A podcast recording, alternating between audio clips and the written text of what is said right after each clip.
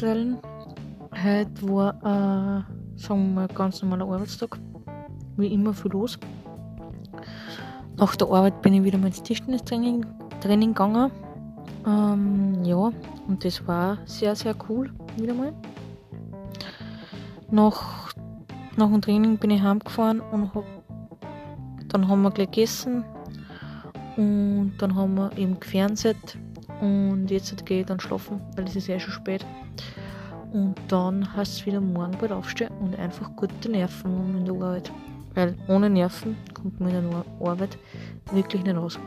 Aber es ist so, man muss einfach immer aus jeder Situation das Beste draus machen, denn man kommt sonst einfach nicht weiter im Leben.